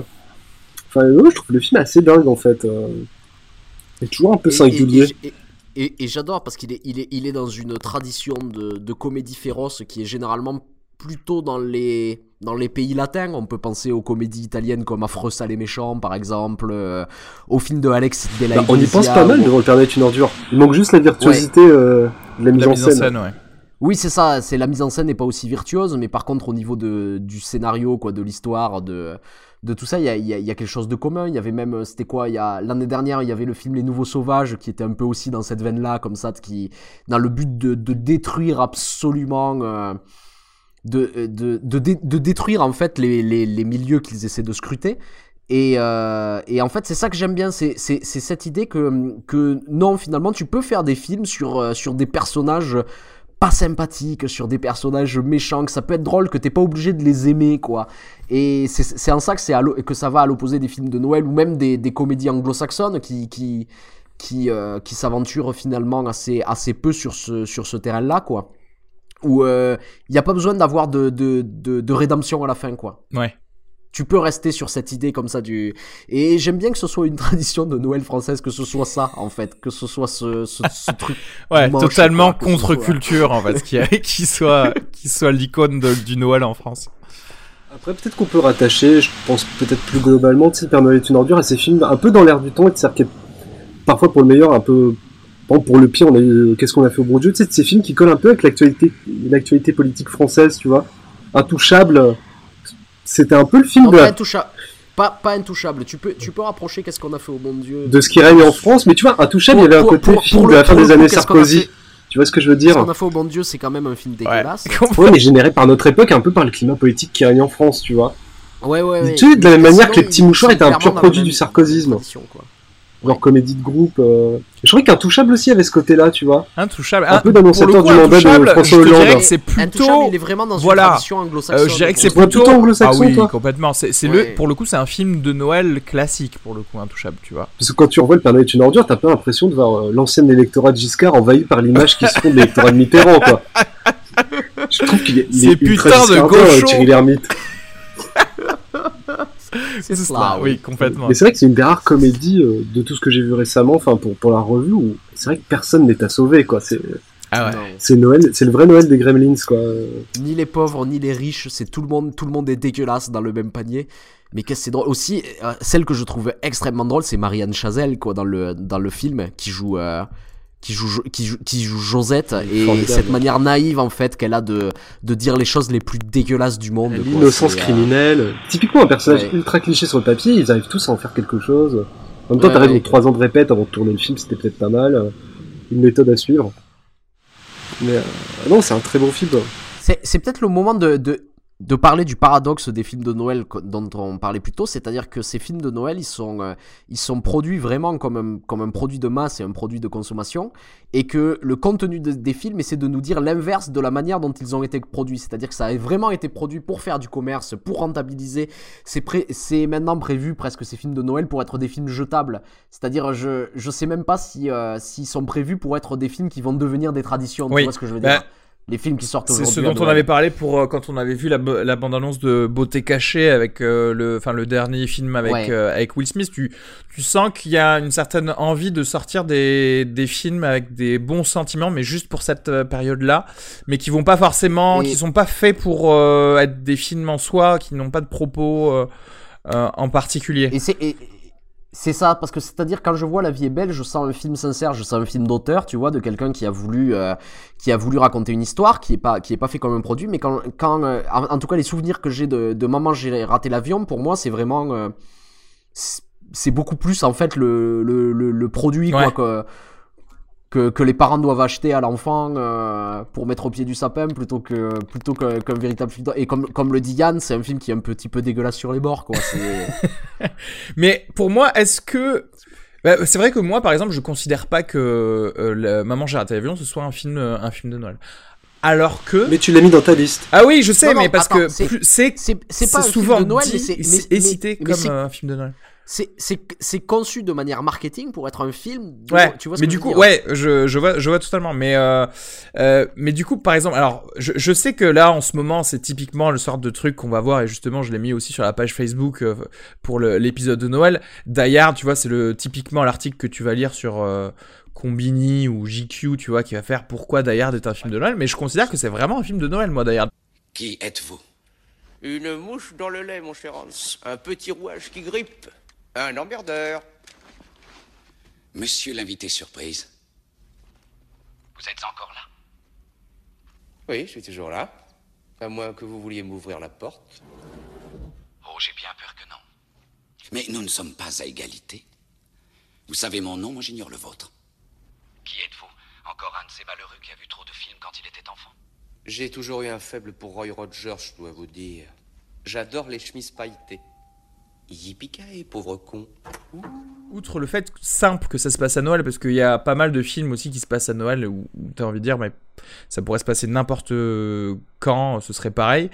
Euh, mais celui-là, tu l'as dit tout à l'heure, euh, Yann, c'est quand même l'histoire d'un père qui, part, euh, qui traverse tous les États-Unis pour euh, retrouver sa famille, d'accord, et essayer de reconnecter avec euh, avec avec quand même sa femme qui s'appelle Holly, qui veut dire où? En anglais. Il y a euh, Hans Gruber qui est un petit peu le, le Scrooge. Ok, la cupidité, c'est vrai, la cupidité du, du truc et et et il y a même toute l'histoire de du, du, du- de Nakatomi et euh, et de la et de la de la firme de Holly qui commençait à faire des trucs un petit peu pas nets euh, euh, et voilà et corrompus qui on rentre dans le truc de la cupidité. Et on a même la scène à la fin où euh, où Hans Gruber meurt parce que euh, Holly parce qu'on détache la Rolex de Holly tu vois tu vois, on a quand même tous les trucs de genre euh, anticapitalisme, mais finalement on est là pour se retrouver en famille, etc. Je, je trouve que ça coche pas mal de paramètres, moi, euh, Hard, par rapport à, mais, par mais, rapport à mais tout ça. surtout, surtout ce qui est marrant, je, je l'avais jamais vu sous cet angle-là, c'est-à-dire que. Et il neige à la fin.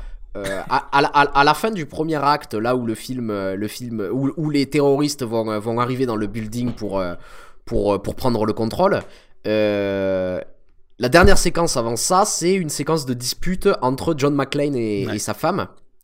Et elle s'en va, et une fois qu'elle s'en va, il sent le désir en fait de s'excuser parce qu'il sent qu'il a été con et en fait tout le film va retarder ces- ce moment des excuses jusqu'à la fin par tous les procédés possibles en rajoutant des terroristes, des roquettes, des explosions de C4 ou tout ce que tu veux pour pouvoir délayer ça le plus possible et d'arriver à la réconciliation Ouais. finale.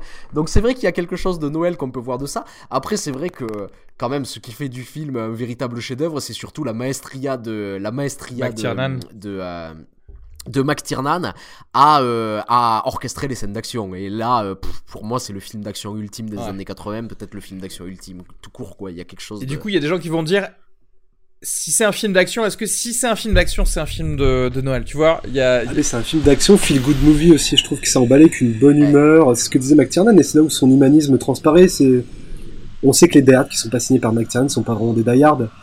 Et cette bonne humeur, cette humanité, tu la, tu la perds dès le film de Rémi Harlin quand même, hein. Mm. Qui se passe aussi durant les fêtes de fin d'année, euh, qui essaie de tout recocher et qui Parce reprend la formule. Il y a plusieurs choses, c'est que dans le, dans le premier Die Hard, et c'est ce qui s'est perdu par la suite, et c'est dommage, c'est que quand même, euh, McClane, c'est malgré tout, il est bon.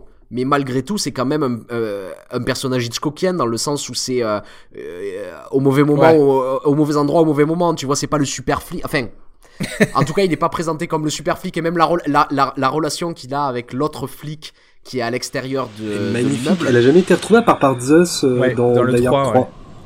Qui est aussi très très humain. L'autre de l'autre de McTiernan justement. Mais la manière dont on présente dont on présente ce personnage, la première fois qu'on le voit, on le voit acheter des gâteaux dans une supérette. On voit sa, sa grosse bedaine comme ça de, de flic de Parce que c'est le 45 Père. Noël C'est vraiment c'est mais c'est c'est le papa flic quoi.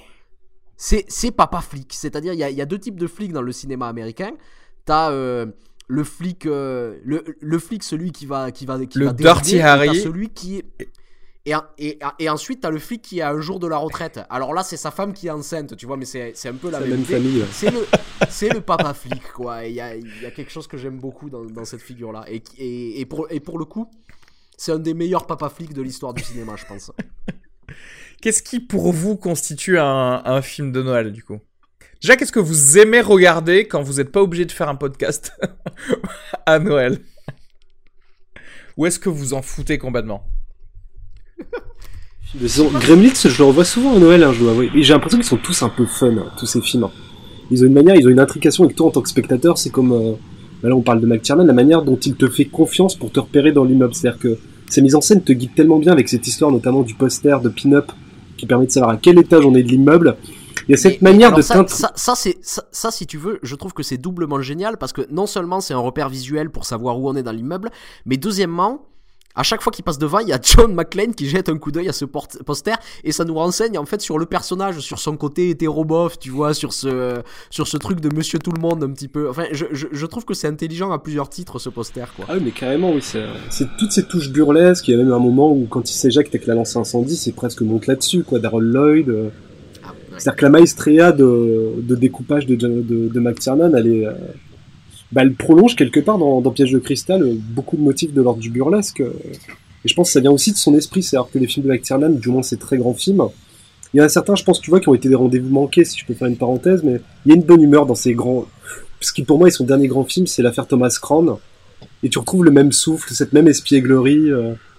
Je trouve que quelqu'un, c'est quelqu'un qui aujourd'hui on le voit comme étant très dur, hein, il est très marqué. Et c'est bizarre parce que ces films sont vraiment porteurs de cette bonne humeur et de cette intelligence au travail, euh, qui est aussi le parcours de McLean, hein, c'est-à-dire qu'il se met vraiment à faire son boulot de flic dans cette situation. Et l'une de ses préoccupations principales, c'est de réfléchir et de penser à la stratégie de son adversaire. Donc il y a ce côté artisanal et cet amour des choses qui s'enclenchent chez McTiernan qui est brillant, quoi. Contrairement au personnage du film euh, visiblement inspiré de Dupont et Dupont, puisqu'on a euh, Johnson et Johnson. Oui, ça c'est les touches un peu postmodernes du scénariste. ouais. qui, qui sont euh, ouais mais c'est vraiment les Dupont et Dupont du film quoi les, les types qui se croient intelligents mais qui sont les pires tâches de, de, de, de- Qui font trop chier, ouais. Et euh, on notera que quand même, euh, McLean reste euh, coincé dans, dans, dans la cheminée, quoi, la bouche d'aération. Hein. Bah, tu vois, nouvel élément de Noël.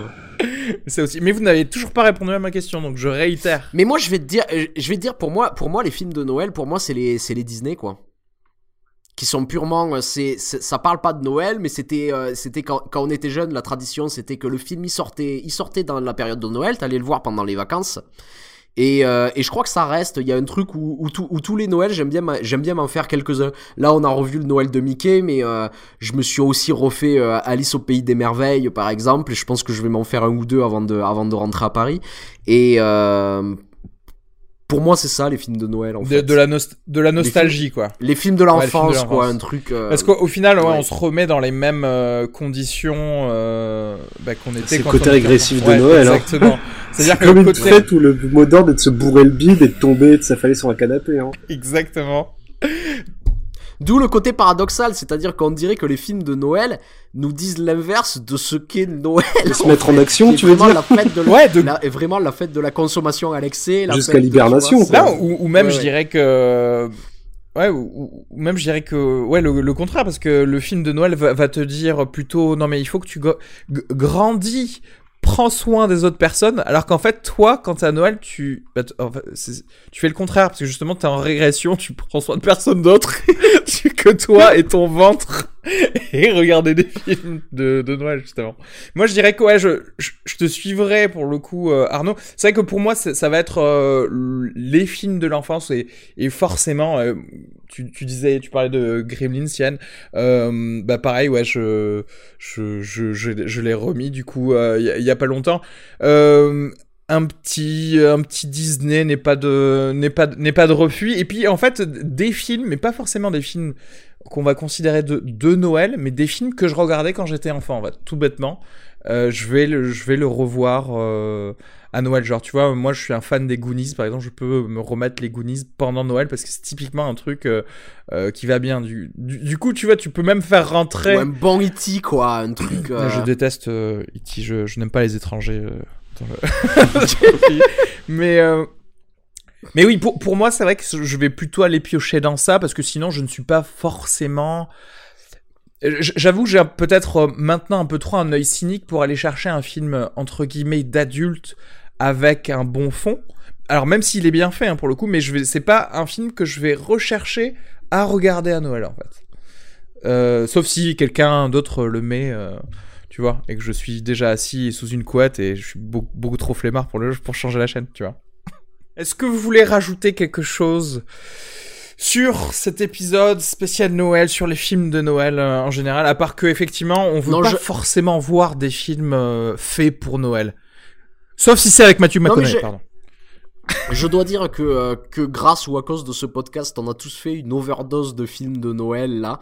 Et les voir tous comme ça, agglutinés au même moment, ça dégage des tendances et c'était assez, c'était assez intéressant en fait de constater ça. Ouais, c'est c'est C'était vrai. de révélation, quoi.